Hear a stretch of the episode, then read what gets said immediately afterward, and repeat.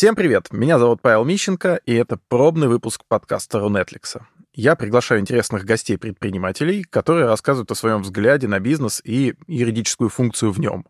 В первом выпуске я решил позвать своего давнего друга, который поддержал меня в этом эксперименте. Степан Зайцев, интернет-маркетолог, владелец агентства Zeva Digital. Степан, привет. Всем привет. Спасибо тебе большое, что ты согласился. Сегодня у нас будет небольшая тестовая беседа, но я уверен, что тебе есть чем поделиться с нашими слушателями. Расскажи, пожалуйста, немного о своем бизнесе. Сколько лет твоему бизнесу, сколько сейчас людей, кто клиенты? Нашей компании 5 лет с хвостиком, с половиной. Наши клиенты — это все те компании, которые хотят получать какую-то выгоду из интернета, привлекая себе клиентов так или иначе, и B2B, и B2C, разные отрасли. На, наверное, как-то очень коротко. Ну, возможно, для портрета, чтобы познакомиться, достаточно. Можно единственное, что только сказать. На нашем рынке рекламных агентств, интернет-рекламных агентств, на, принято делить компании на рекламные агентства, которые работают с очень большим количеством клиентов и небольшим количеством клиентов. Вот мы компания, которая обслуживает небольшое количество клиентов. Для этого используется термин бутиковое агентство. Мне не нравится этот термин, но он закреплен. Вот мы бутиковое агентство интернет-рекламы. А сколько сейчас плюс-минус клиентов? Плюс-минус 50 клиентов у нас. Вот. Плюс-минус у нас сотрудников около 100 плюс-минус. Вот. И это сверх-ультра-мега-бутиковый подход. Серьезно, да. Получается, что достаточно большое количество сотрудников на одного клиента. Ну, мы решаем задачи просто с более глубоким погружением. Мы компания, которая работает как in-house отдел, только мы при этом являемся агентством. Пытаемся совмещать себе все хорошее от обоих этих подходов, чтобы быть достаточно погруженными и такими же подконтрольными бизнесу, как in-house команда, но при этом не быть in-house командой, потому что это выгоднее для бизнеса. Слушай, мы знакомы с 2016 года, когда вместе с тобой ходили на курсы по управлению процессами. Тогда у тебя было... Ничего.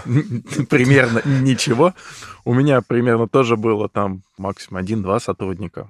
Вот сейчас, 2022 год, я наблюдал все это время за тобой, за ростом, развитием твоей компании. С ничего до 100 человек за такой небольшой срок. Это очень быстро.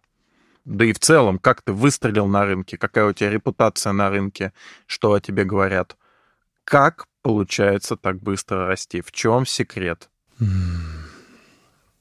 Для нас это не кажется быстрым ростом. То есть о том, что мы быстро растем, мы узнаем постфактум из каких-то внешних э, подтверждений для этого. Например, там вот есть рейтинги рекламных агентств, мы в, там, в топ-10 рейтингов во всех самая молодая компания. Да? Нам 5 лет, а все остальные компании в топ-10 им минимум 10 лет, а то и 15.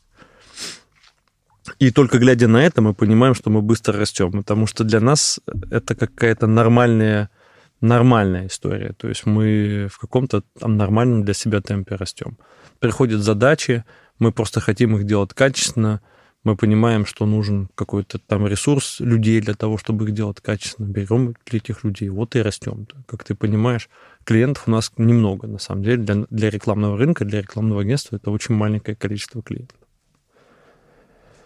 Поэтому рост – это фактор спорный. Э, я бы не стал даже мерить в людях. То есть бизнесы же меряются в, ну, в деньгах можно мерить, там, да, сколько у тебя выручка GMV, там, можно мерить, сколько у тебя клиентов, ну, сколько сотрудников. И, может быть, мы не такая большая компания, как кажется. Просто для тех, у кого акцент на сотрудниках психологический, для предпринимателей, для них мы большие. Но процессы менеджмента другие, да. Когда у тебя команда 20-30 человек, и когда у тебя команда под сотню, управлять ими это по-другому. А секрет роста, а его нет, никакого секрета роста. Э, я общаясь с каким-то количеством предпринимателей, или опять же на конференциях вот наших же, где рекламных агентств, рост — это какой-то там психологический барьер внутри желания. Так, давай такой пример приведем. Вот, вот два человека пришли в спортивный зал, и они оба поднимают штангу там весом в 30 килограмм, но потом кто-то вот через полгода поднимает штангу весом в 100 килограмм, а другой человек поднимает вот 50 килограмм. Вот в чем секрет скорости того, кто поднимает 100 килограмм? Хотел, тренировался. Хотел, вот. Э, поэтому и ответ мой заключается в том, что мы хотели, и нам не кажется, что мы растем быстро. То есть у нас была такая задача. Мы хотели быстро расти, мы хотели быстро расти, в том числе в людях, для того, чтобы ни в коем случае на росте не снижать качество продукта. Это было для нас супер-супер важным. А когда ты растешь, э, масштаб у тебя быстрый, то у тебя так или иначе процессы ну, где-то проседают, где-то у тебя что-то там поменялось, э, где раньше два человека быстро договорились, то теперь уже команда из 10 человек, они быстро не договорились, э, и ты там где-то несовершенство процессов на первых этапах затыкаешь еще каким-то количеством людей. Вот, вот и все. А потом тебе начинается оптимизация. Тебе уже там столько людей не нужно, и они перенаправляются на другую деятельность. Например, у нас однажды просто, ну, был кейс конкретный. Как раз из-за того, что мы не могли какие-то процессы в нашей компании делать хорошо автоматически, потому что было не настроено, у нас были люди, аккаунт-менеджеры. Такая вот была должность, и у нас просто были аккаунт-менеджеры, которые это делали в ручном режиме. А потом мы научились э, делать вот кое-какие процессы в отношениях с клиентами, ну, быстрее, проще, автоматизированно и так далее. У нас больше нет аккаунт-менеджеров, у нас нет такой позиции. И все эти люди, кто работали аккаунт-менеджерами в нашей компании, перераспределились на другие должности и там, заняли их. Интересно. Ну вот знаешь, я еще уточню чуть-чуть этот вопрос, чтобы все-таки доковырять его. Мне кажется, что рост еще зависит от некой смелости основателя и о широте его мечты, скажем так, или его взгляда. Вот тебе когда-то было страшно от того, как вы растете, или от следующего шага, или от того, что надо взять еще столько людей. Я вижу постоянно у тебя в Фейсбуке нужно еще столько-то людей, столько-то вакансий. У меня психологически это иногда, я смотрю на тебя, и мне страшно со стороны. Это особенность, или ты просто с этим как-то борешься? Это, или это тебе не страшно вообще? То есть... Э, мне вообще не страшно. То есть э, ну, это для меня вопрос звучит так. «Ну, слушай, у тебя ребенок так быстро растет, тебе не страшно, что там вещи все ему малы становятся быстрее, чем должны были быть? На, и наоборот, я радуюсь, о, ребенок быстро растет, такой вот уже вот здоровый такой, ну, значит, здоровья много. Я только радуюсь этому. Вот у меня с ростом бизнеса абсолютно то же самое.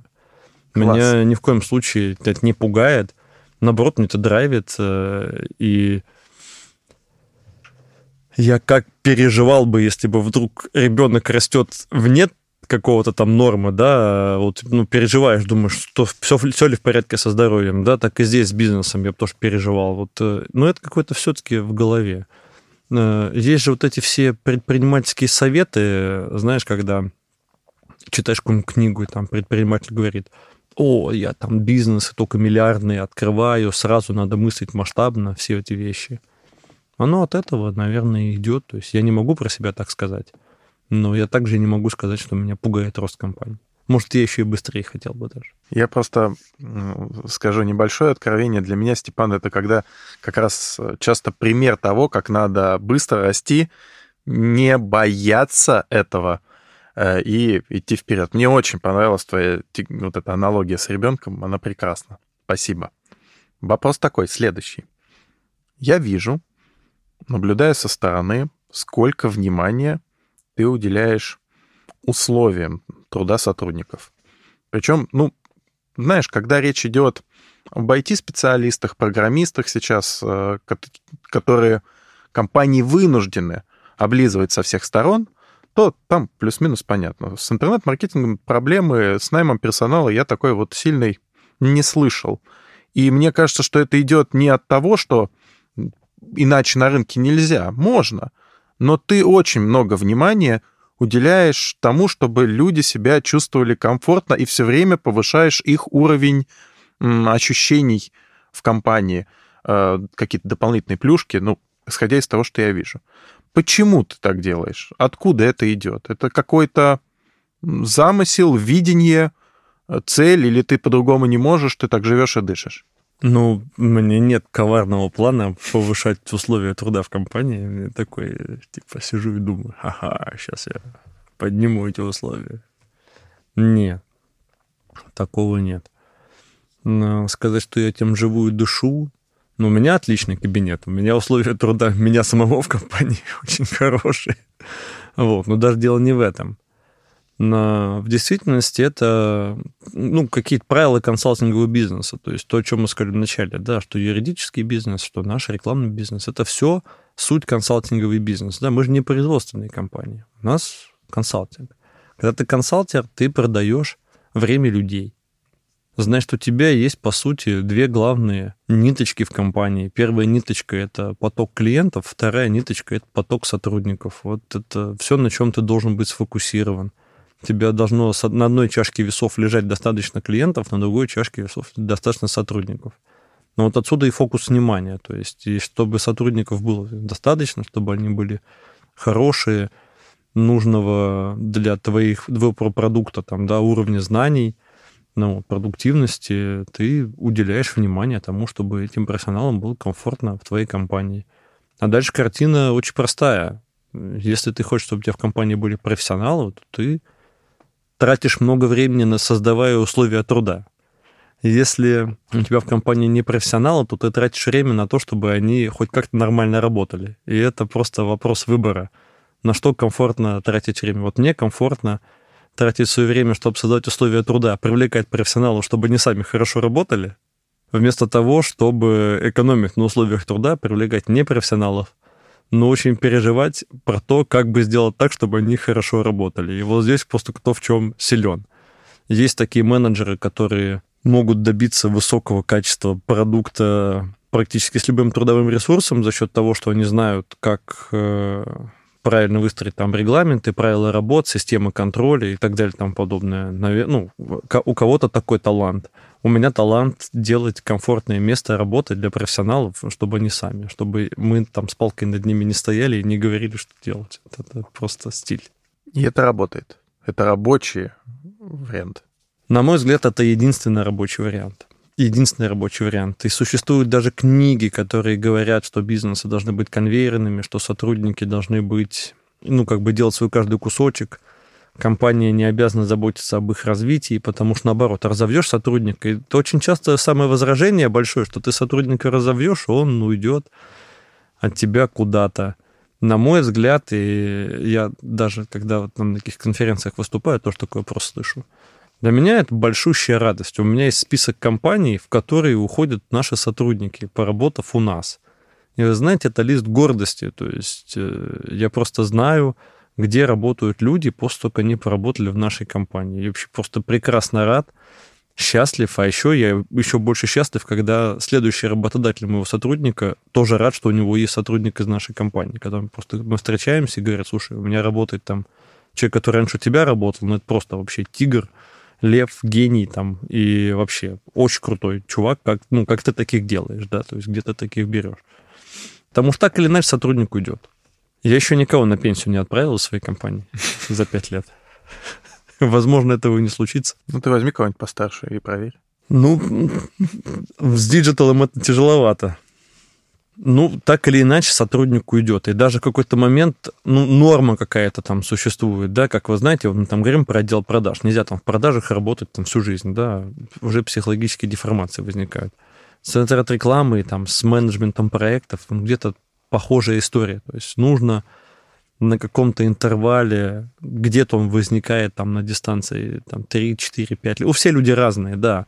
Нужно что-то менять и сотрудник должен либо получить новый вызов внутри компании, если такая возможность есть, и сказать, слушай, ты вот это делал, молодец, и тебя ждет новый вызов, да, тогда он в компании надолго еще остается.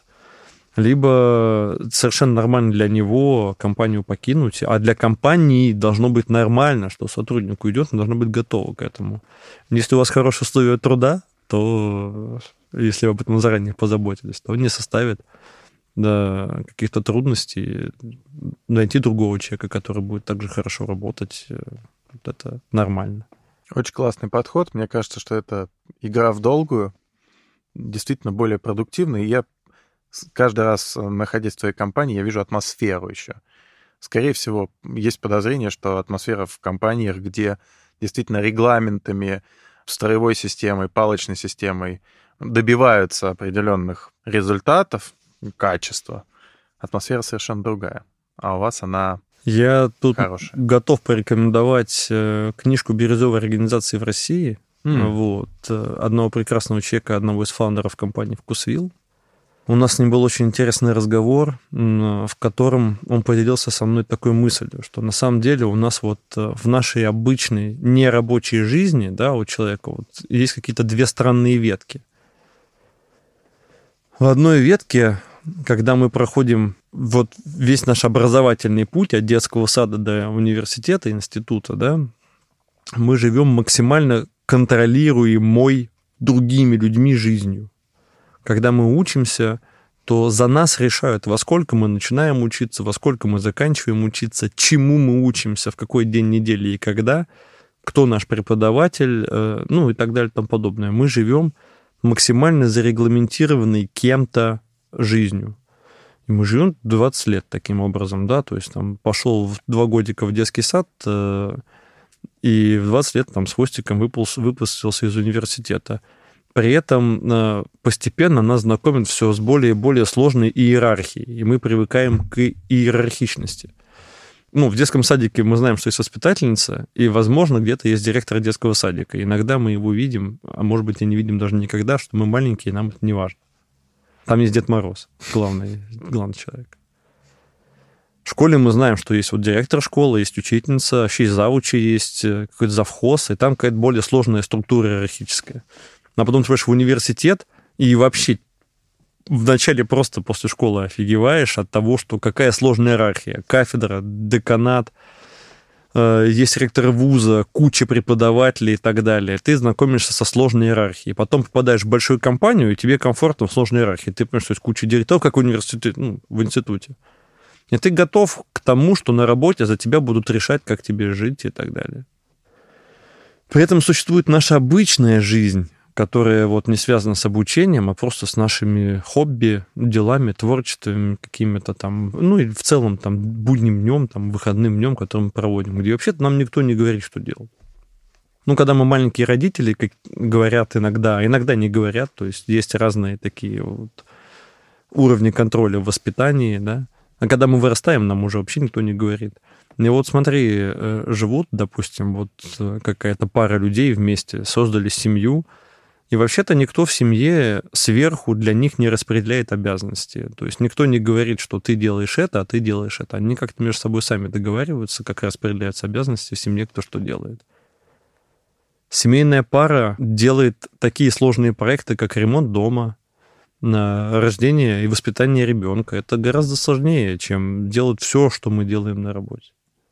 А потом вот эти вот люди, которые могут выполнять невероятно трудные проекты, вообще без какой-либо подсказки сверху, как это все делать, они приходят на работу и не могут email письмо без ошибки отправить. Ну, то есть э, ровно потому, что человек попадает в ту среду, где ему, где он привык, что ему все говорят, что делать, и он просто регрессирует до какого-то страшно тупого состояния, и реально, выполняя свою бытовую задачу, ты можешь себе туристическую поездку по Европе организовать, там, допустим, да, в каком ты остановишься месте, отель. Ну, это сложный проект, ну, без шуток. Не забыть взять нужные вещи, документы. Это сложный проект. А потом ты приходишь на работу и задачу в сто раз более простую делаешь с ошибкой. Почему? И как раз-таки, когда ты выбираешь вектор э, внутри своей компании, организацию работы сотрудников таким образом, чтобы создать им комфортные условия для самостоятельного труда, ты побуждаешь их мыслить и быть такими же эффективными, какими они бывают в своей обычной жизни. То есть не давать им регрессировать до вот этих вот состояний, когда они, а, что тут, а где у вас, а, вот кнопку какую тут нажимать, вообще ничего не понимаю. Ну вот. А потому что нас так учат. Ну, система образования так построена. Ты на собеседованиях спрашиваешь э, у молодых людей, какое влияние в семье на вас оказывает теща? Руководит ли она вашей жизнью? Если нет, ты такой говоришь, так, ладно, подходишь. А если да, то, кажется, этот человек не самостоятельный в 30 и в 40. Ну, я спрашиваю про семейные отношения. Mm. Я когда провожу собеседование, я стараюсь познакомиться с человеком в каком-то там виде, спрашиваю, как отношения с родителями, вот, там, есть ли семья, как mm-hmm. таковая, там, и дети свои собственные здесь ни в коем случае нельзя переходить границу, там, влезать во что-то личное, как-то нужно очень тонко умело держать грань. Если человеку некомфортно, я это вижу, я сразу да, пропускаем опрос. Ну, тут это... Здесь ни в коем случае нельзя давить. Но познакомиться с человеком это очень интересно, потому что мы все в детстве выучиваем ролевые модели отношений с папой, с мамой и, возможно, с братом и сестрой, если они у нас есть. И потом всю жизнь мы только эти модели и проецируем в своем поведении. Вот. Отношения с мамой — это отношения с коллективом, если ты не знал. И здесь максимально наипрямейшая параллель. Просто вот любой наш слушатель, если у вас есть рабочий коллектив, вы можете вот так закрыть глаза, вспомнить все свои отношения с мамой, и потом э, и ожидания от отношения с мамой, там, и переложить это на ожидания отношения с вашим коллективом рабочим, и это просто будет перекладываться как под копирку один в один на, равно как отношения с папой, отношения с руководителем. То есть если отношения... Вот какие отношения с папой были, какие вот привычные, такие же отношения будут с руководителем, такой руководитель будет комфортным считаться. Но вот, сложнее всего здесь, когда папы в жизни нет. Вот, и тогда возможны сложности просто с руководителем, и тут наоборот будут либо очень большие ожидания, чтобы заменил папу, либо наоборот, типа отрицание не надо мной командовать. И вообще, я не люблю, когда мной руководят. И есть такие сотрудники, которые там, когда им просто даешь распоряжение, ну, типа, сделай это и это, и просто говоришь вежливо и спокойно. Вот они все уже настороженные, как ежик э, иголкой, потому что не сформирована эта модель поведения с детских, с детских лет. Эту мысль надо подумать. Я даже сейчас не готов задавать уточняющие вопросы. Ну, я рекомендую любому человеку, кто нас сейчас слушает, просто переваривать эту историю. Да кто нас слушать будет, ты не переживай. Я подумаю. Слушай, а, у тебя еще есть одна особенность такая интересная в компании. Это коллектив управленцев, который у тебя сформировался неизбежно, потому что на такое большое количество человек в компании должен быть уже управленческий коллектив, как ты сам меня учил. А ребята очень классные, очень приятные. Я их знаю давно. Насколько я вижу, большинство из них в компании работают годами, то есть развиваются внутри компании. Недавно буквально я разговаривал с одним из членов своего коллектива. Слушай, ну просто на одной волне. Четко, быстро, понятно – такое удовольствие. Как ты достигаешь этого? Как у тебя получилось собрать эту команду единомышленников? Есть какие-то наблюдения? Или, может быть, это исходит из предыдущего тезиса о том, что я собрал, по сути, сделал соответствующую такую вот хорошую среду-инкубатор, где люди могут расти и уходить или переходить из статуса в статус. И я просто даю им развиваться, показываю путь, и вот они растут. Или как- как-то иначе. Расскажи, пожалуйста. Ну и, пожалуйста, вопрос, как ты сформулировал. У тебя есть такая особенность управленческой команды. Вообще не особенность, это нормально для любого бизнеса. В любом бизнесе есть управленческая команда. Иногда просто из одного человека состоит или из его биполярного расстройства, где он сам с собой спорит. Будем это внедрять? Нет, не будем это внедрять. И стоит перед зеркалом. Я не понял, у тебя стоит скрытая камера в моем доме? А, да нет, конечно, управленческая команда не особенность, а вот правильное формирование управленческой команды, вот это супер-мега важная задача любого руководителя, потому что один в поле не воин, надо все делать вместе. И тут тоже нет какой-то киллер-фичи, секрета, как она формируется, ну, единственное, что я скажу, она формируется нелегко. И это любой руководитель, думаю, подтвердит. Всегда есть э, сложности. И сложности заключаются в том, чтобы собрать разных людей. Вот ты говоришь там, да, как вот на одной волне и так далее. На самом деле нет, не на одной волне. То есть, когда ты внутри коллектива, и ты видишь, как они ругаются друг с другом, там вообще воюют, дерутся за что-то еще, там кто-то кого-то неправильно понял и так далее. Просто не тебе. Ты когда приходишь, и думаешь, ну вот пришел чужой человек, мы должны сейчас перед ним улыбаться и типа...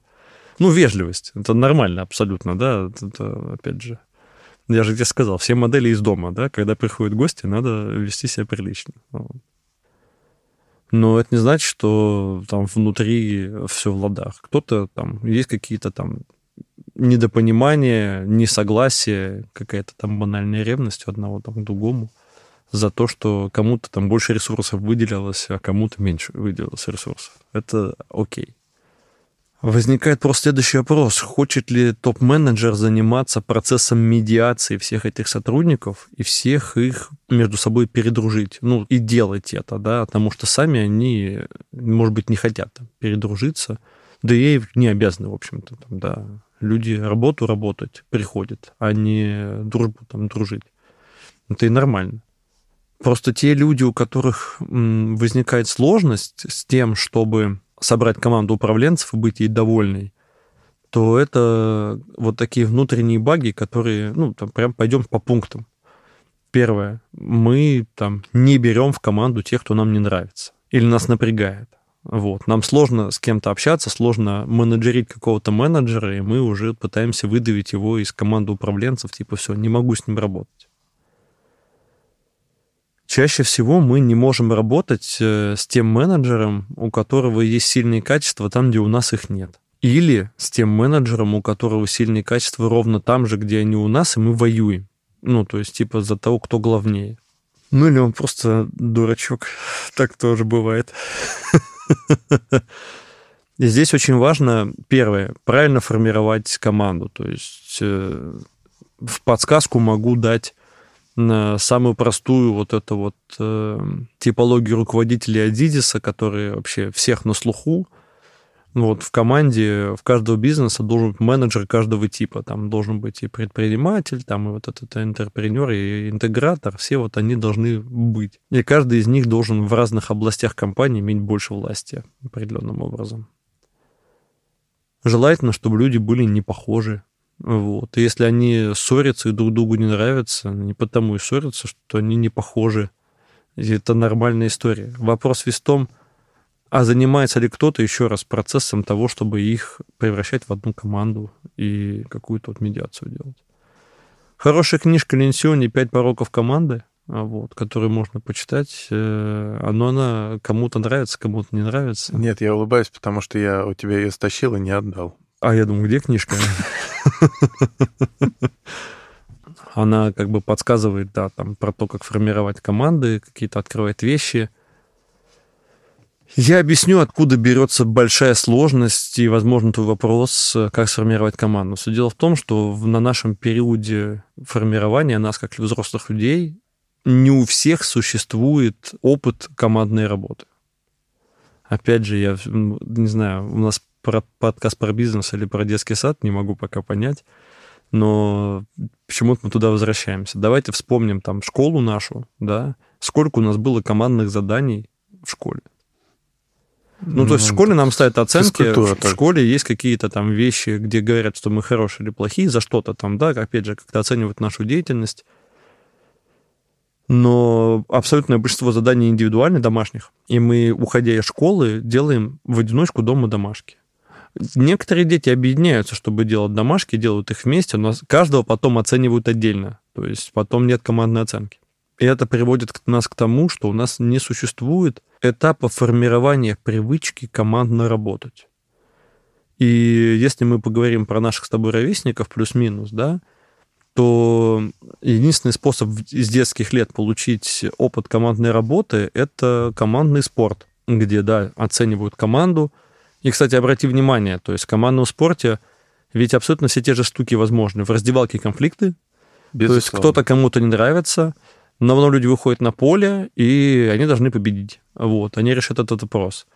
И в этот момент у тебя формируется этот паттерн поведения. Ты понимаешь, ты мне не нравишься ну, мы выйдем с работы, и мы, я тебе не позвоню и разговаривать не буду. С днем рождения я скинусь меньше всех на твой день рождения и так далее. Ну, пример, я утрирую, грубо. Но у нас есть рабочая задача, у нас сейчас, например, там кризис штормит или что-то такое, мы будем вместе работать, я приду к тебе, и мы будем решать эти задачки, я буду это делать с тобой, как вообще, просто вот прикрою тебе спину, и надо будет, чтобы я тебе выручил, я тебе выручу лично, после работы останусь, буду делать. Потому что мы одна команда, и у человека в голове есть это понимание. И вот кто это сформировал, тот хорошо работает в команде, и того такого человека проще менеджерить. То есть, когда ты, у тебя есть задача заниматься командным образованием менеджеров, то если у менеджера есть подобный бэкграунд, он быстрее в это попадает и вписывается, потому что он понятен. Но он есть не у всех. Ты же не можешь брать на работу только менеджеров из командного спорта. Ну, это, не, это невозможно. Если из этого мы должны учиться этому, уже будучи взрослыми. И вот нам 30, а на предыдущих местах работы это было не нужно. Там никто не занимался вот этой командной работой, командообразованием и так далее и тому подобное. Там, наоборот, может быть, приходит к тебе человек в компанию, а он из какой-то линейной структуры, где все за него начальник решал, а он там какую-то работу выполнял, чтобы уговорить начальника что-то сделать. Но там тоже не было никакой команды, может быть, даже была внутренняя конкуренция за что-то. И приходится заниматься переделыванием, и когда ты спрашиваешь, вот как берется эта команда, это труд по командообразованию, это труд по формированию у вот этих вот взаимосвязей, пониманию, что мы все там делаем что-то общее вместе, должны друг друга понимать, страховать. Это разговоры один на один, где ты пытаешься там человеку, ну, если существует конфликт, его там унять и так далее. Из-за я думаю, в каждой компании так. За каждой вот этим вот со стороны счастливой команды стоит какой-то уставший менеджер, который эту команду делает, ну, делает, чтобы она была и была счастливой. Ты знаешь, я в конце того года был на мероприятии, э, юридическом форуме. Там выступал известный юрист э, Пепеляев. Он достаточно в возрасте. А, и он рассказывал в том числе про путь его компании. И когда он сказал, вот когда у меня стало больше 60 человек в компании, то я единственное, чем занимаюсь, это мирю между собой партнеров. Ну, менеджеров, по сути, в юридическом бизнесе. А, мирю и организую их жизнь между собой. То есть вот занимаюсь командным образованием, по сути.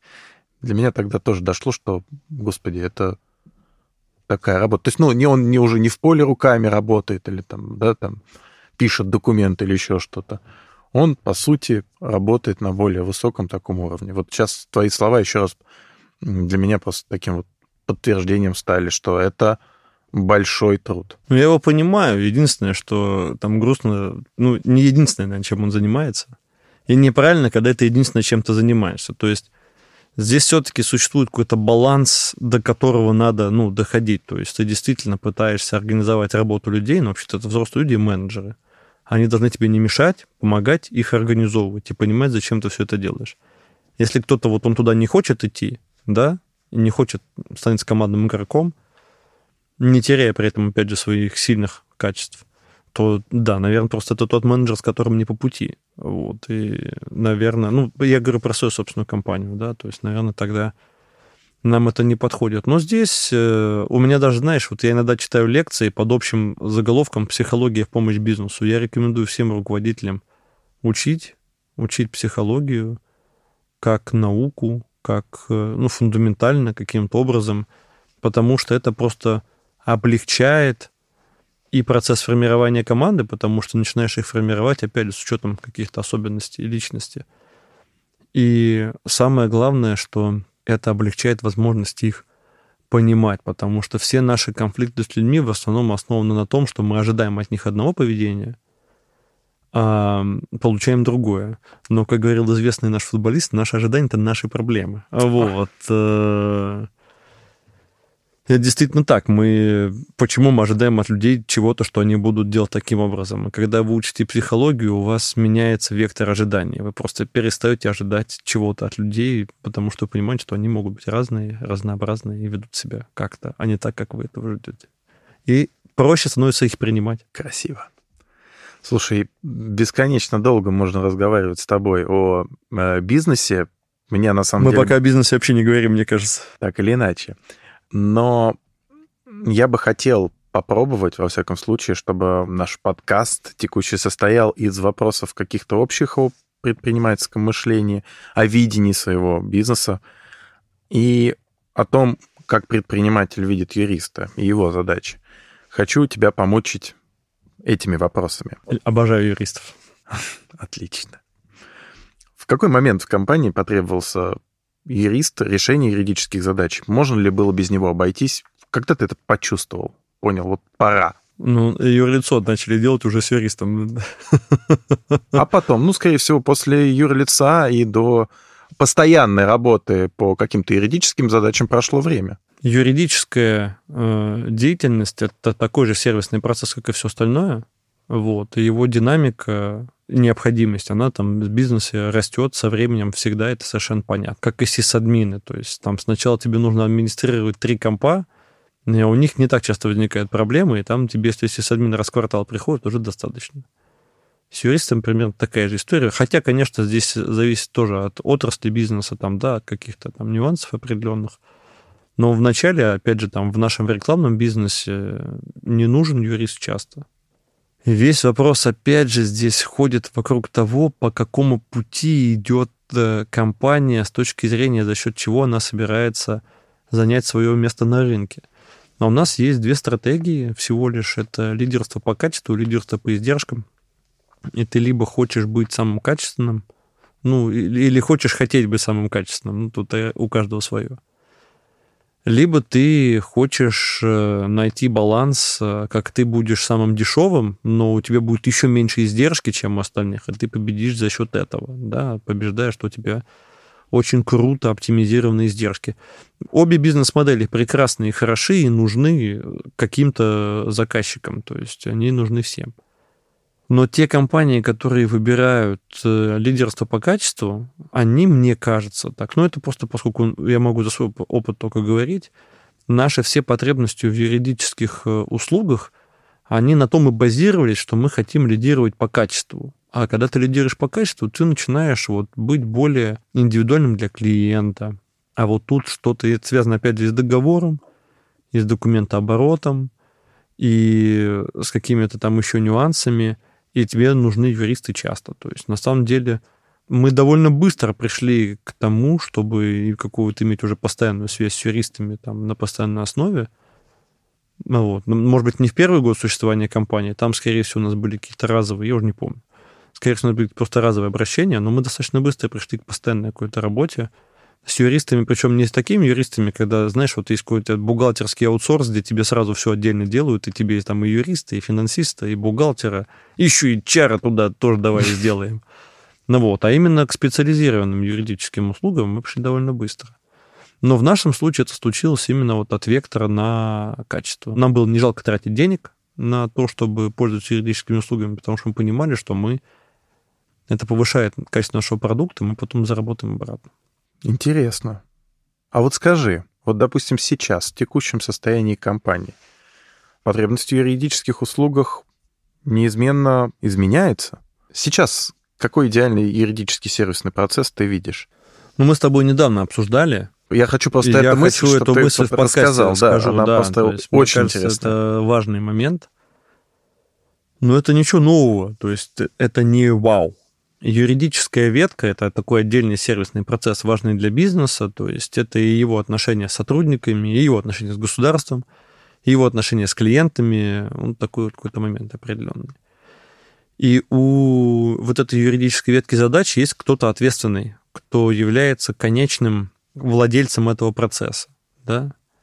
Кстати, очень легко определить э, ответственного человека. Я вот у одного прекрасного бизнес-тренера услышал супер крутую формулировку. Есть такая питерская школа «Стартаплан». Да, вот один из ее основателей говорит такую классную вещь.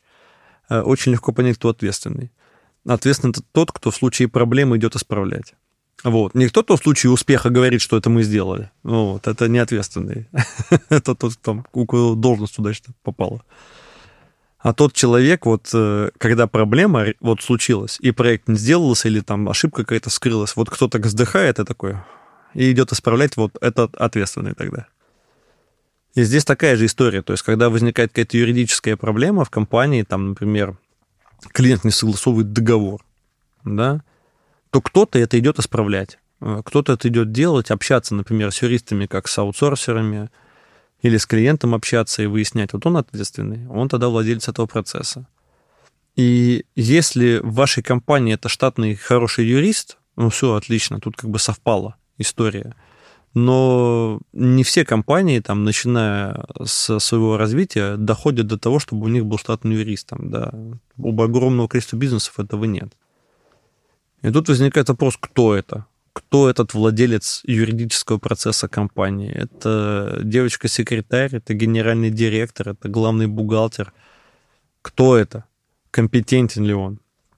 Вот я генеральный директор, у меня нет юридического образования. Ну, хотя, конечно, в моем образовании, слава богу, у меня там юридическая наука целый год была в университете каким-то образом, и я не то, что я ничего не помню, но я хотя бы имел опыт чтения вот этих вот кодексов и потом защиты их какой-то. Ну, мерзотнейшая, конечно, для меня. В моем случае, для меня лично, как для человека, история. Но кто-то им является. И в какой-то момент э, отношения с юристами, как э, с партнерами, они должны перейти в сторону того, что ваши партнеры являются владельцами этого процесса. Или вы должны получить внутри своей компании компетентного человека. И пока компетентного человека внутри компании нет, чем раньше отношения с партнером по юридической деятельности перейдут в русло, что они являются владельцами процесса сами, тем эффективнее будет деятельность, на мой субъективный взгляд. На мой субъективный взгляд. Потому что рабочие отношения в формате ну, мы кидаем в юридическое агентство задачу, они ее делают, это здорово, хорошо, что это происходит. Но а что насчет тех задач, которых мы не знаем? Но их надо делать. А мы просто в силу своей некомпетентности, мы не в курсе, что нам в компании нужно это делать. А мы знать не знаем об этом. Кто об этом знает? Вот владелец этого процесса. Если бы эти юристы приходили там, к вам в офис и разбирались бы, что происходит, они бы, наверное, догадались и вам подсказали. Но отношения с партнером, аутсорсером так выстроены, что они туда сами не лезут, не смотрят.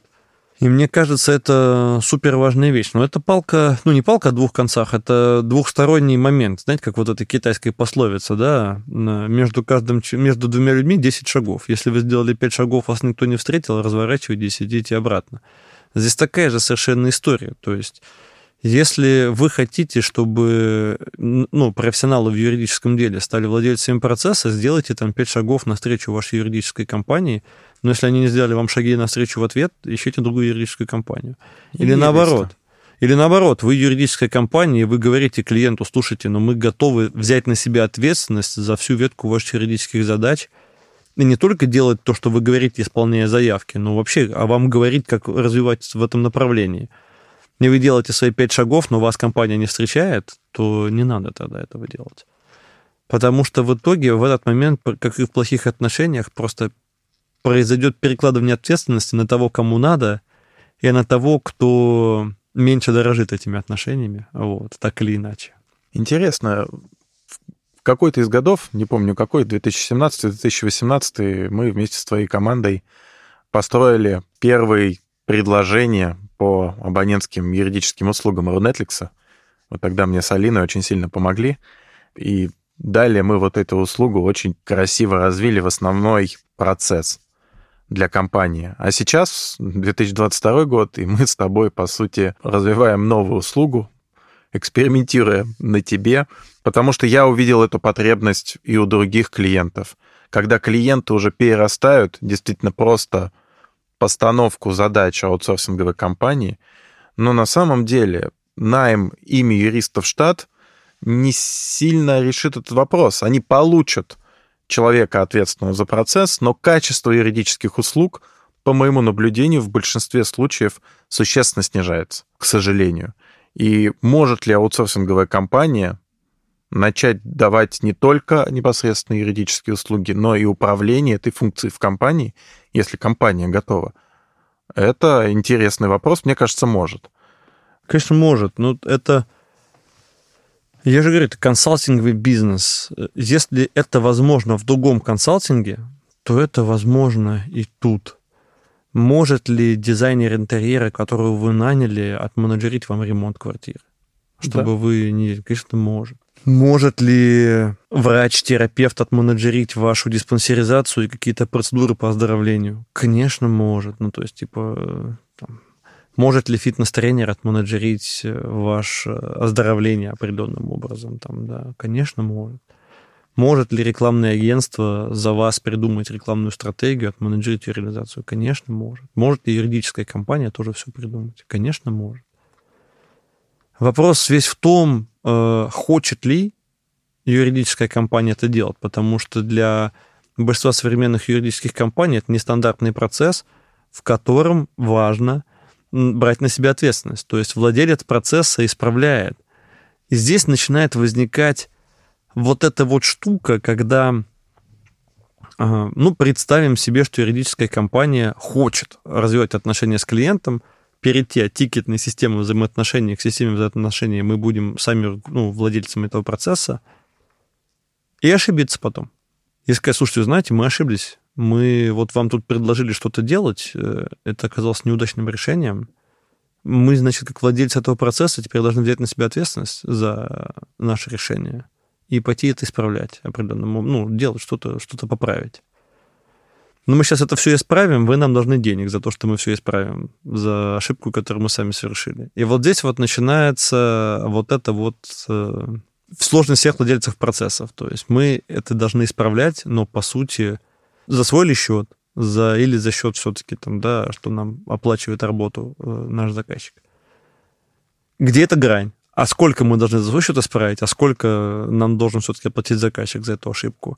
Но, с другой стороны, мы сделали эту ошибку, ну так и заказчик сам тоже ее мог сделать. Ну, то есть, типа, ну что ж, мы тестируем, но тут нет правды. Ну, вот. Э, тут нет стандарта рынка. Ну, тут надо, опять же, договариваться. Да, и это вопрос э, каких-то договоров заранее, но сложность э, всех подобных практик в том, что порой у тебя меняются лица, которые договаривались. То есть компании остаются, а лица меняются. Например, ты договорился с одним человеком в компании, что вы будете таким образом работать. И у него было представление, что это окей, справедливо, и он был готов там оплачивать часть каких-то расходов в случае ошибок. Да?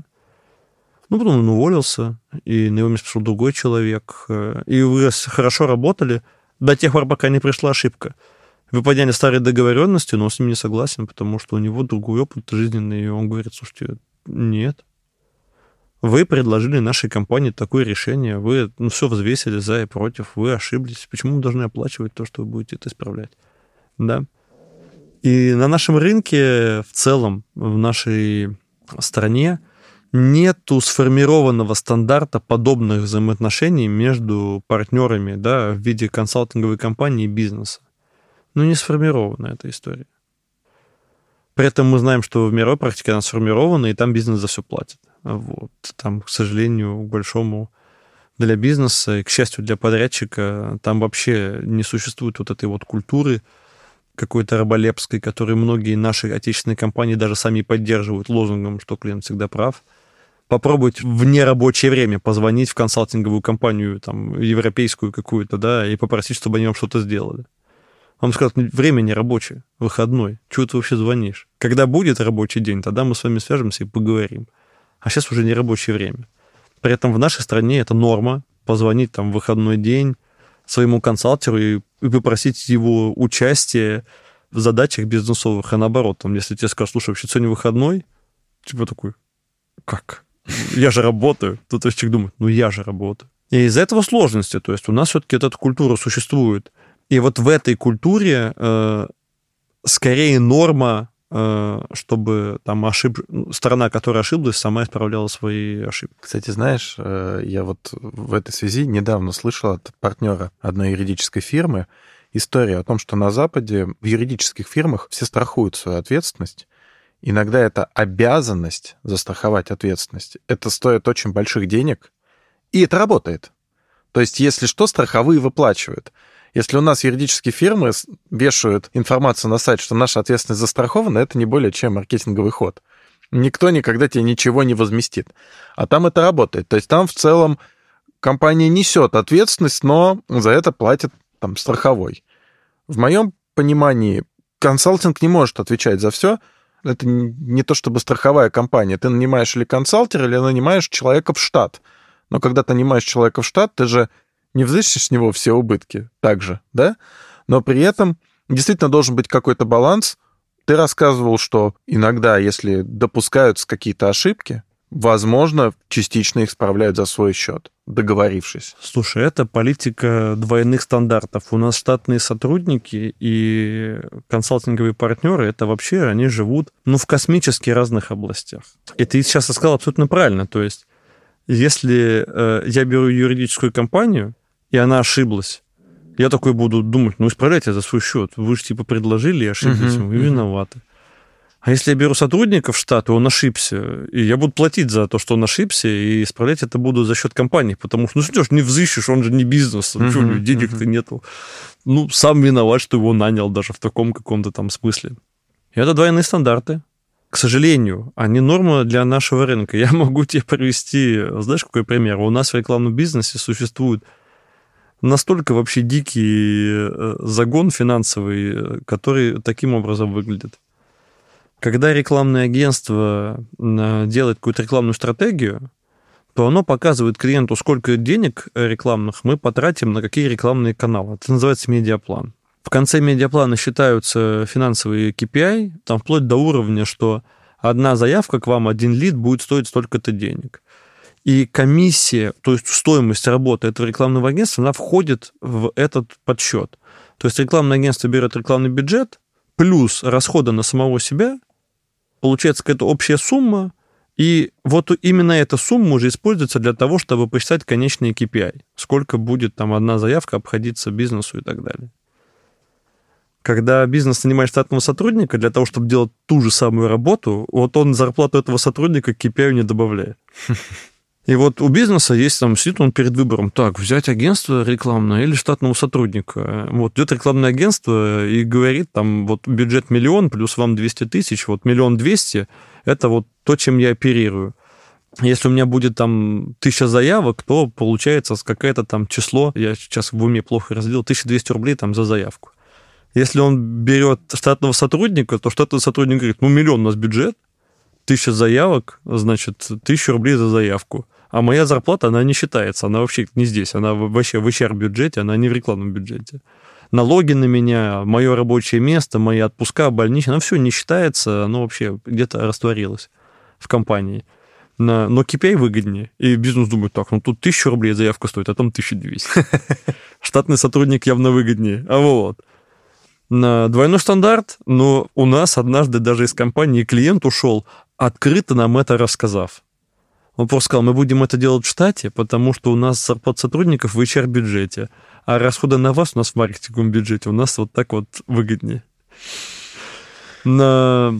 Да. Хотя, конечно, для бизнеса всегда штатная команда всегда дороже любого консалтера, потому что если, уважаемые слушатели, если вам нужно сравнить работу любой консалтинговой компании э, с штатной зарплатой сотрудника, то мой совет – вы, ну, вот берите столько денег, сколько хочет статная, ну, как консалтинговая компания, вот прайс от нее, э, и зарплату сотрудника умноженную на 2. Вот тогда получится плюс-минус цифры, которые там способны для сравнения.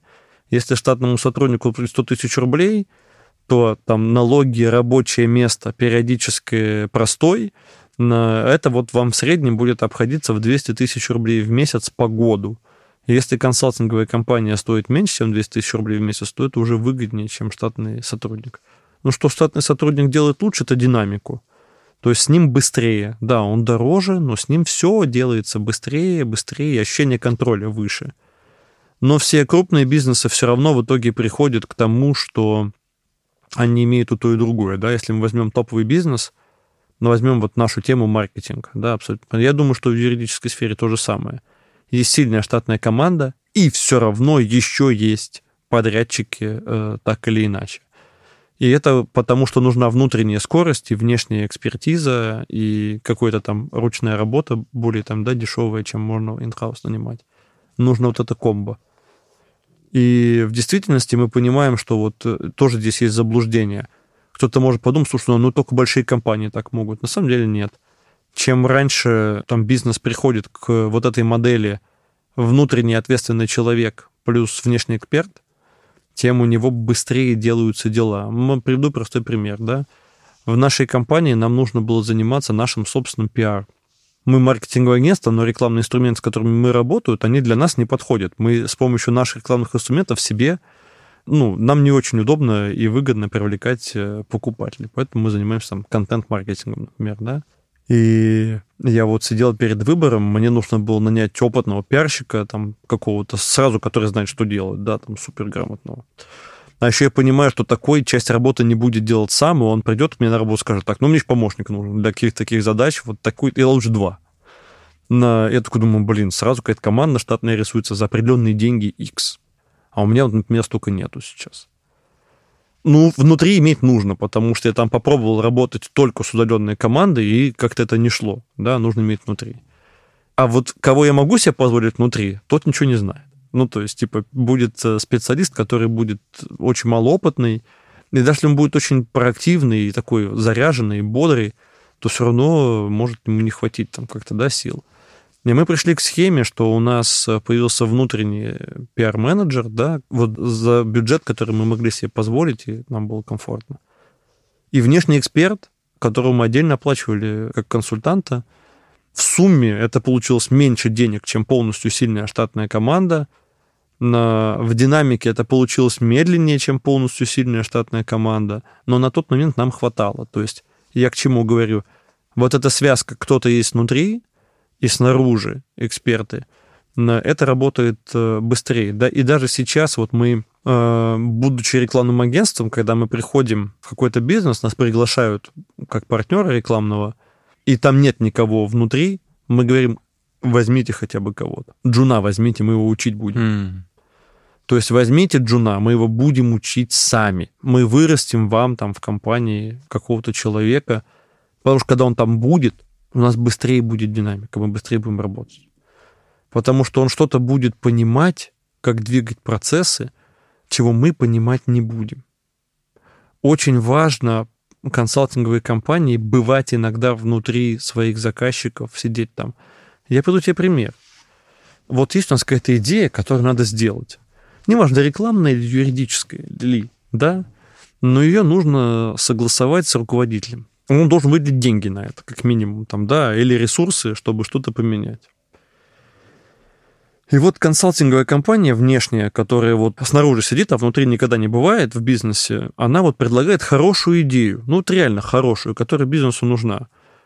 Но ее надо, чтобы согласовал вот руководитель совсем. И вот они пишут этому руководителю там на почту или куда-то еще, или звонят ему, и рассказывают эту идею, он говорит «нет». И вы знаете, вот звонят в неудобное время просто. А вот штатный сотрудник, он знает, что, вы знаете, вот э, наш начальник, он э, по вторникам ходит на массаж простаты, и ему лучше не ходить по вторникам с идеей какой-то. И все люди, кто во вторник несут идею к нему, они все получают отворот-поворот, потому что он в ужасном настроении. А вот по средам он потом ходит, у него компенсация, он уходит на расслабляющий массаж хороший, вот тайский. И после этого он готов слушать все идеи. Поэтому, когда мы в компании хотим защитить какую-то идею, мы в среду идем. А внешний консалтер, он не знает этого, и вот звонит во вторник со своими идеями, а потом такой думает, блин, что они не приняли, у нас хорошая была идея вообще, что-то они отказали нам, а мы правильно все предлагали. Он просто знает, когда прийти. Слушай, мы, ну мы теперь знаем э, главный секрет, э, в подкасте уже его явно еще раз проговорим. Знаете, когда у вашего клиента массаж простаты? Отлично. Час прошел не зря. Прекрасно, мой дорогой. Слушай, а все-таки тогда задам вопрос. Ты не боишься, что Джуна или мидла, которого ты нашел для компании, и он начал работать с вами, он в какой-то момент решит, что он самый умный может без вас и выкинет вас из компании. У меня такое в юридических услугах бывало. Или даже компания сама подбирала человека, отказывалась от наших услуг найти нормального человека. Приходил какой-то невменяемый человек, который начинал противоборствовать нам, думал, что у нас какое-то соревнование. И выкидывал нас из процесса, честно говоря, потом получалась какая-то катавасия. Иногда клиенты возвращались, а у них, у нас там рожь колосилась, знаешь, там можно было урожай снимать, мы приходили, а там выжженное поле. Все разрушил за полгода. Нет ли у тебя таких опасений? Как вы работаете в связке? Может быть, есть какие-то секреты? Нет секретов, у нас тоже бывают все приключения. Даже, знаешь, бывает такое, что ты специально вот стараешься, нанимаешь своему клиенту штат человека, он через месяц тебя увольняет. Ну, то есть э, Такое бывает. И это мы возвращаемся вот к разговору про просто бизнес-культуру. Опять же, да, ты прав, что не все воспринимают работу как партнерство, кто-то воспринимает это как соревнование. Откуда-то человек приносит вот этот вот experience, почему-то делать самому, чтобы его там, ну, похвалили или повысили, или там больше дали денег, думая при этом, что сделает э, хорошо. Или почему-то поменять подрядчика там на другого. Да это не важно. В действительности в кейсах, где бизнес выигрывает, бизнесу хорошо. И мы сейчас на подкасте там привлекли негативный пример, но на самом деле есть и ведь и позитивные примеры. Просто они существуют вокруг нас, да? Мы не хотим на них фокусироваться, может, они ломают нашу бизнес-модель. Но они существуют. То есть мы, наверное, можем оказывать клиенту услуги, взять ему чека в штат, который с нами, поработав какое-то время, догадается, как оптимизировать эти услуги для бизнеса и уже, наверное, без нас. Ну вот, каким-то образом. Если бизнес в итоге выигрывает, ну это же хорошо. Хорошо. Весь вопрос весь заключается в том, может ли компания обратить эту победу дальше себе на пользу. То есть, например, для нас история про то, что мы начинаем работать с клиентом, а через какое-то время он полностью он ходит в инхаус, ну, это не единичный случай. Это происходит с определенной регулярностью. Но подготовить бизнес, к полному переходу в инхаус, там, помочь ему построить процессы, там, наладить какие-то рекламные кампании. Это же отлично. То есть хотел бы я, как бизнесмен, такого подрядчика, который войдет ко мне в компанию, не будет на мне паразитировать, улучшит мои процессы своим там, ну, появлением внутри моей компании, разгонит их настолько, что я пойму, что уже их так много, что я могу это делать in-house, а это для меня, как для бизнеса, еще раз, всегда лучше, что больше контроля. То, что больше денег, так может, я готов платить больше денег. Может быть, у меня есть задача на больше денег, да? Но, но мы, хочу тебе напомнить тот тезис, да, что всегда в совсем следующих больших компаниях это всегда все равно есть и подрядчик, и агентство. И мы сначала экономим, штатного сотрудника не можем, все отдаем на аутсорс, потом мы хотим все в штат, а потом мы понимаем, что нужно и так, и так, да, поэтому мне сказал, чем быстрее построить и так, и так, тем лучше. Эти кейсы есть, и весь вопрос в том, как себя в этот момент вести.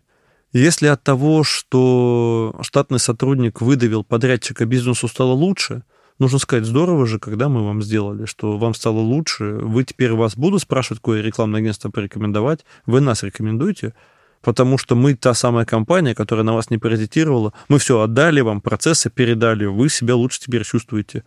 Вам в будущем может понадобиться помощь, возвращайтесь сюда, будем вам рады.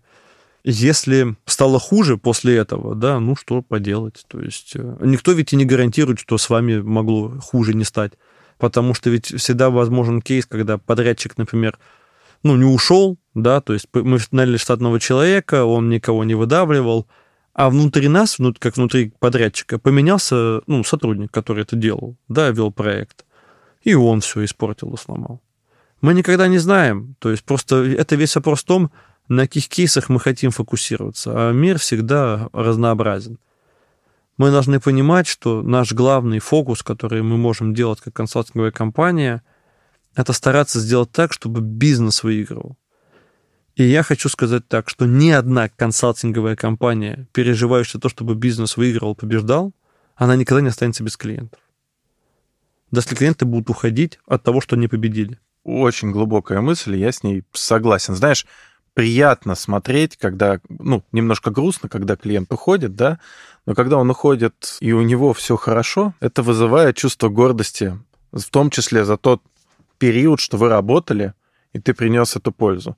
Я просто про кейсы, когда иногда клиент не дает тебе возможность вот сделать последний этот шаг, передать это построенное тобой какому-то надежному человеку внутри. Встреться с ним, убеди, то есть проведи эту штуку, переживай за результат бизнеса. Я вам хочу сказать, что поведение команды, подрядчиков, партнеров, переживающих за результат бизнеса, отличается от поведения переживающих за себя. Да. Переживающие за себя обижаются о, они от нас ушли, типа, фу, мы тут для них все построили, а они, короче, решили делать сами инхаус, и, типа, сделают херов, еще вернутся к нам и плакать будут, и в ножки. Это вот обижающиеся. А переживающие результат бизнеса, они говорят, слушайте, круто, что вы хотите инхаус построить. Мы видим, что вы чуть-чуть не туда идете давайте вот отдельно мы с вами там проработаем этот момент передачи, давайте встретимся, ну, не для себя просим. Ну, вы все равно же уйдете. Ну, вы уйдете сейчас или через месяц, это наш бизнес не спасет. Не для себя просим, для вас просим. на месяц продлите, мы нормально все передадим и уйдите спокойно. Это две разных модели поведения абсолютно, которые оставляют потом у бизнеса разные впечатления после вкусия.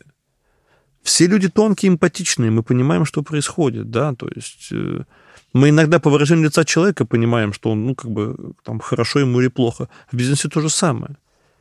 И мы видим, что просто поведение вот этого подрядчика, оно какое-то, ну, порядочное, правильное поведение. Видно, что не за себя ребята просят, а за процесс переживают.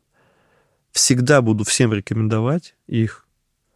Сам при случае вернусь, если будет, ну, какая-то... Первый, кому позвоню, вот эти ребята.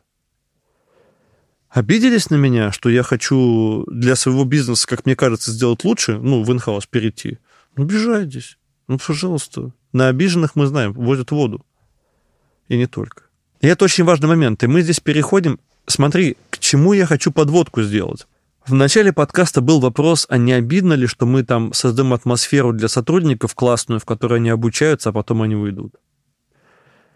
А не обидно ли, что вот мы для клиента создаем такую классную атмосферу, такие процессы строим, а потом они уйдут?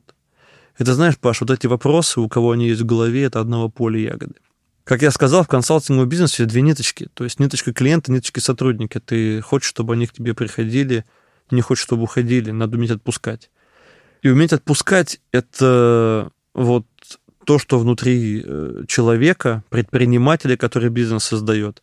И потом эти ценности умение отпускать он передает в бизнес. И надо уметь отпускать. И это тоже психологический баг у нас. Я не знаю, про что подкаст сегодня, про предпринимательство или про психологию. И я верну пример к ребенку. Надо мочь отпустить ребенка.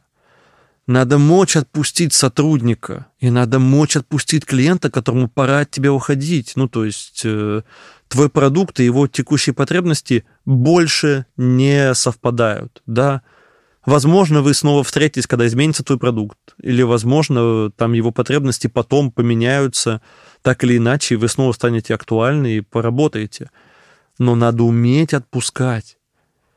И как бы то удивительно не звучало, когда мы говорим обычном человеке, мы говорим, умей отпускать отношения, и у тебя будут новые отношения. Да? С бизнесом то же самое. Умей отпускать клиентов, и у тебя будут новые клиенты. Ну или да, да, и эти же, тех, кого ты отпустил, в итоге будут твоей так или иначе такой вот базой для прихода новых. Я вот сейчас замечаю, что с кем-то из клиентов, с кем мы давно прекратили отношения на хорошей ноте. Ну, так сложилось, потому что появились у них юристы в компаниях или исчезла потребность. Вот сейчас пошли какие-то э, нестабильные времена. Слушай, приходят люди, с которыми вот 2016 год работали последний раз, 2017. Да. Прям удивительно. Я, я вижу эти контакты, я улыбаюсь, потому что ну, у меня теплые воспоминания о сотрудничестве у них, видимо, тоже остались. И мы продолжаем работать. Вот э, такая приятная магия. Я понимаю, что горизонт какой большой, представляешь? 4-5 лет промежуток расстояния между вот этими событиями. Ну, это нормально, мы же не делаем бизнес для одного дня там и так далее. Вот, кстати, да. Так вот и должно быть, то есть э, так и должно быть. Играть в долгую, в том числе.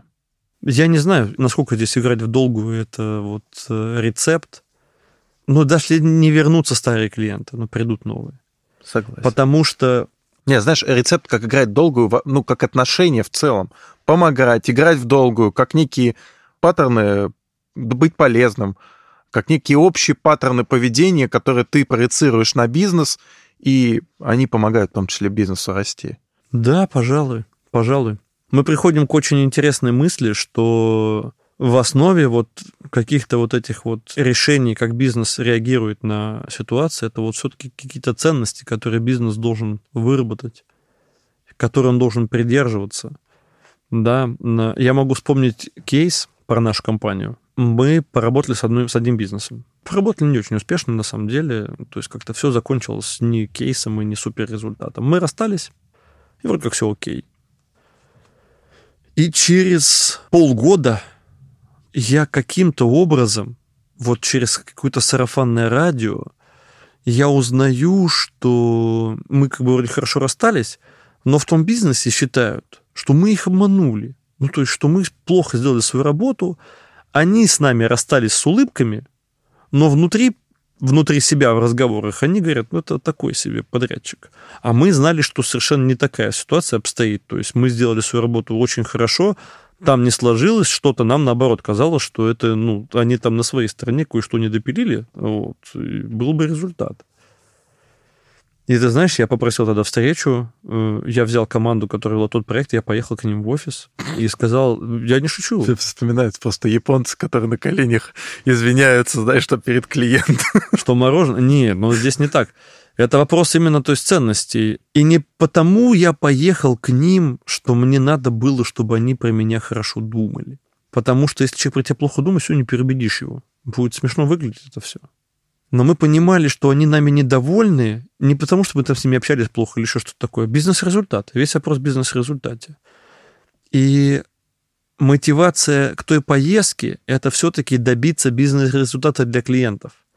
Наш разговор, когда мы приехали, строился не по принципу «А вот вы нам то сказали, а нам то сказали, это вот вы виноваты были». Нет. Весь наш разговор строился по принципу, слушайте, коллеги, вы знаете, дошла история, что вот вам кажется, что у нас там процесс не доделался на нашей вине. Мы хотим дополнить для вас картину мира, потому что вот без нее ваша картина мира как руководителя не полна, и вы потом управленческие решения будете принимать там, возможно, неверно, да? Вот было так, так и так, мы на своей стороне вот это вот сделали, вам отдавали, а вы тут вот, ну, взяли, не взяли. Здесь вы нам передавали, у нас тут, ну, сломалось кое-что, да, и мы в разговоре всего лишь дополнили картину мира для клиента, для нашего. А что руководителю может быть важнее, чем, ну, больше иметь данных для принятия решения, чтобы его решения были более точными? И когда ориентация на бизнес-пользу – это ценность для компании, то у него, как я сказал, другая модель поведения. И это видно. То есть люди могут делать по сути, одни и те же действия, но из-за внутренней мотивации они делают их по-другому. Мы, кстати, очень хорошо, как люди, видим, когда человек нам что-то делает ну, с желанием и с любовью, или потому что обязаловка. Мы видим очень жесткую разницу. Вот здесь в бизнесе то же самое. Когда партнер и подрядчик ориентирован на бизнес-результат, вот он говорит, ведет себя так, как-то, а вот тот подрядчик, который ориентирован на собственный там заработок и самоуважение, вот он по-другому себе говорит, и мы видим разницу. Мне кажется, что это замечательное завершение нашего разговора. Будем работать с любовью. Будем, любовь, я не знаю, насколько нужна нашим клиентам. Нашим клиентам нужно, чтобы мы ориентировались на их бизнес-задачи. Вот это точно. С любовью. Ну, я, я не согласен. А, вот, э, я хочу сказать, что мне кажется, вот, ну, мне лично, как э, самому там заказчику, у меня много тоже подрядчиков, мне они могут меня не любить. Это я, ну, я нормально к этому буду относиться. Если они будут переживать за то, что важно для моего бизнеса, потому что это их профессиональная этикет их профессиональный, это их самоуважение к себе в первую mm-hmm. очередь, да, то все, они могут при встрече, не знаю, не здороваться со мной никогда. Вот. Э, если они будут переживать за мой бизнес. Это достаточно. Вот. Будем переживать за результат клиентов наших, но с любовью и самоуважением к самим себе. Чтобы нам не стыдно потом было за свой собственный труд, да, людям в глаза смотреть. Вот так, наверное. Прекрасно. Спасибо тебе большое. Я думаю, что получился... Для меня был очень интересный разговор. Посмотрим, что скажут наши слушатели, насколько они оценят, не оценят. Я безмерно тебе благодарен, дорогой мой, что ты сегодня пришел. Тебе спасибо, что позвал. Нашим слушателям пожелаем хорошего рабочего дня или окончания рабочего дня, в зависимости от того, когда они нас слушают. Ну или вообще хорошего выходного дня. И счастья и здоровья. Точно. Всем пока, до новых встреч.